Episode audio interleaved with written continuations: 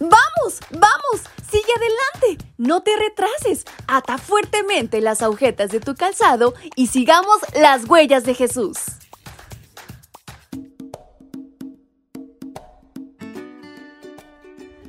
Buenos días chicos y chicas, ¿cómo están esta mañana? Su amiga Fabi les saluda y les da la más cordial bienvenida a este su devocional para menores y adolescentes. Y en este 24 de septiembre hay una gran reflexión por aprender. ¿Quieren saber de qué se trata? Pues vamos, acompáñenme.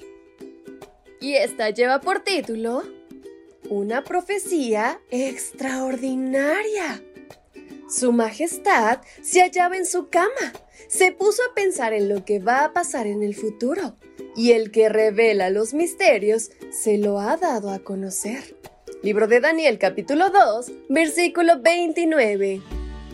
El rey vio una enorme estatua con cabeza de oro, y ese metal representaba su reino.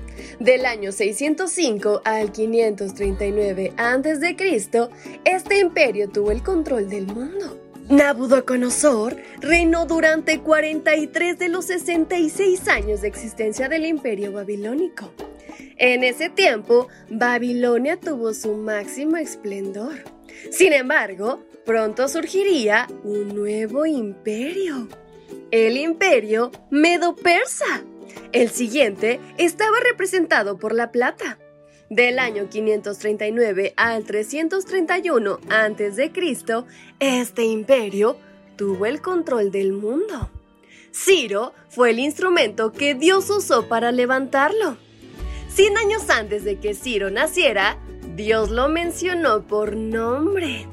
El Señor consagró a Ciro como rey, lo tomó de la mano para que dominara las naciones y desarmara a los reyes. Isaías 45.1. Con estas palabras se anticipa la trágica caída de Babilonia. Pero sabes, la historia no termina ahí.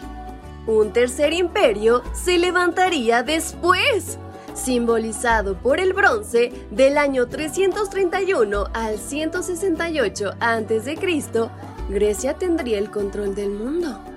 Alejandro el Grande fue su máximo representante y extendió los límites del reino hasta la India y Persia. Su cultura y su idioma llegó a todo rincón del imperio y su influencia llega hasta el presente.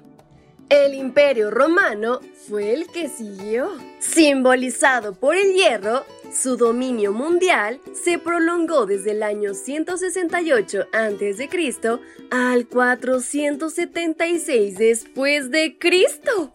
A través de la guerra y la fuerza, fueron conquistando territorios para convertirse en el imperio más grande geográficamente, así también como en años de dominio. Jesús desarrolló su ministerio en los tiempos de este imperio.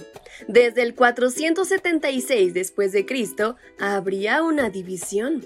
De los mismos territorios que ocupaba el imperio romano surgirían las naciones europeas. Esto se representa con los pies, una combinación de hierro y barro que no puede mezclarse.